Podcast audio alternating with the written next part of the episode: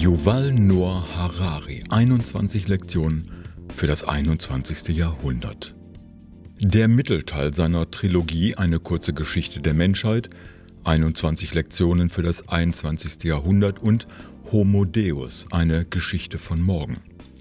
Während der erste Teil auf die Entstehung des Homo sapiens zurückblickt und der letzte in die ferne Zukunft unserer Spezies voraus, geht Harari hier in die nahe Zukunft des Menschen. Wie er das tut, ist etwas ungewöhnlich, wenn auch nicht revolutionär. Er nimmt sich 21 Stichwörter in fünf Bereichen oder Kapiteln und, nun ja, philosophiert darüber. Wofür stehen Menschen bei diesen Begriffen und was wird daraus in der nächsten Zeit werden? Welche Rolle spielen sie aktuell und welche in der nahen Zukunft? Das sind Begriffe wie Desillusionierung, Gleichheit, Religion, Demut oder postfaktisch. In diesem Sinne tendiert das Buch eher in eine philosophische Richtung als in eine historische, anstatt Sachbuch oder Analyse zu sein. So steht eine Prognose im Vordergrund, noch mehr eine Reflexion, trotz des Blicks in die Zukunft. Mal wieder ein sperriges Buch von Harari, nix für die Sonnenliege auf Malle. Trotzdem klug, faszinierend und erhellend. Ein Buch, dem es gelingt, einen auf eigene Gedanken zu bringen.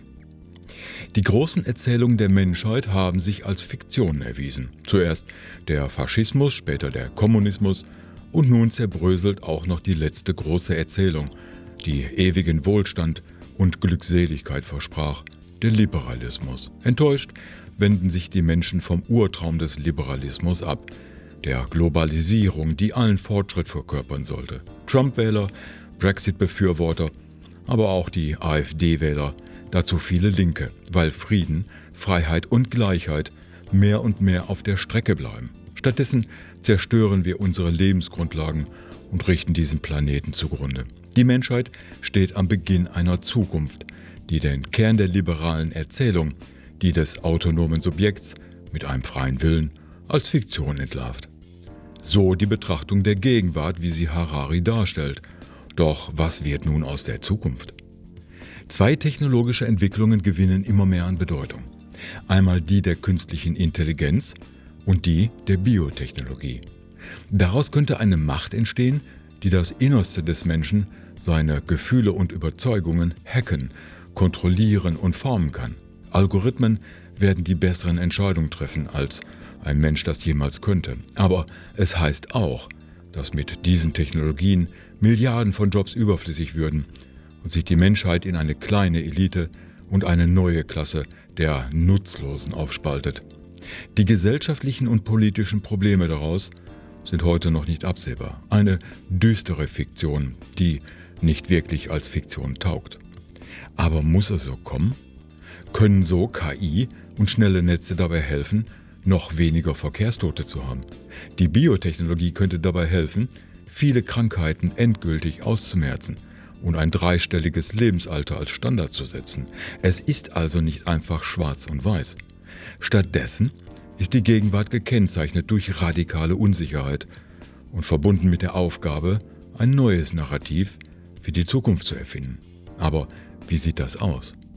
Für Harari besteht dieses Narrativ im Kern aus einer säkulären Haltung, in der die Suche nach Wahrheit die eine und das Mitgefühl für das Leiden der anderen die andere Verpflichtung ist.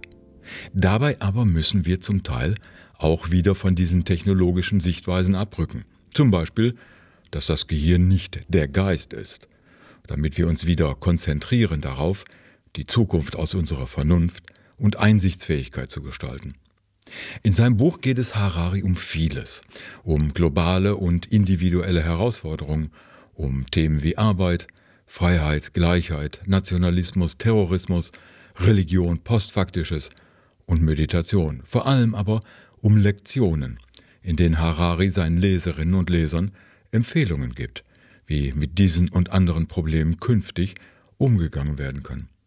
In einer Welt, in der sich die Bedrohungen vervielfältigt und globalisiert haben, griffige Erklärungen und Handlungsanweisungen für den Umgang mit den Bedrohungen fehlen, sind klare Vorstellungen davon, was das Leben überhaupt ausmacht, dringend vonnöten. So ist Hararis Sicht keineswegs pessimistisch. wie zum Beispiel die Situation, dass Kriege immer unwahrscheinlicher werden, weil Kriege heute keine materiellen Gewinne mehr erzielen, wie vor 100 Jahren, weil die Ökonomie keine Kriege mehr gebrauchen kann. Es ist schon ein Überfliegerbuch, wie eigentlich alle Bücher von Harari.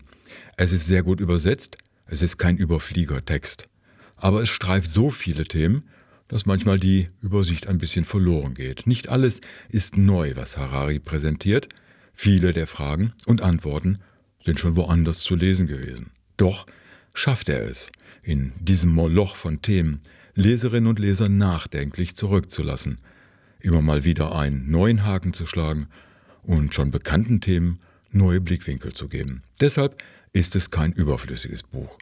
Schon nicht wegen der immer mitlaufenden Ermahnung. Sorgt euch um die anderen und habt den Mut, euch eures eigenen Verstandes zu bedienen.